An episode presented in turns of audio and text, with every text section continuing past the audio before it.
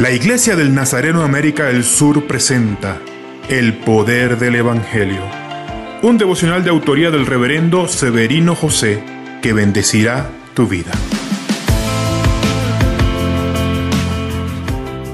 El ángel Gabriel explica que de la misma forma que Isabel, que era estéril y que estaba embarazada, María sería madre aunque fuera virgen, ya que nada es imposible para Dios.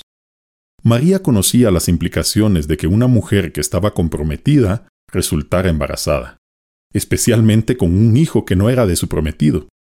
La lapidación era la condena para este tipo de situaciones.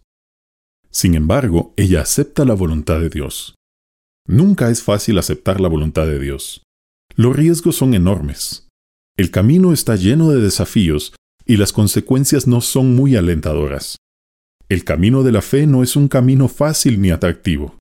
Pero recuerda, los caminos fáciles conducen a un destino terrible, y el camino de Dios, aunque es difícil, conduce a un destino extraordinario. Señor, nunca es fácil decir la frase de María, Aquí está tu sierva, Señor, haz tu voluntad. Aun sabiendo que tus caminos no son fáciles, ayúdanos a perseverar y no desanimarnos, porque Jesús es el camino, la verdad y la vida, y fuera de este camino estamos perdidos. Amén.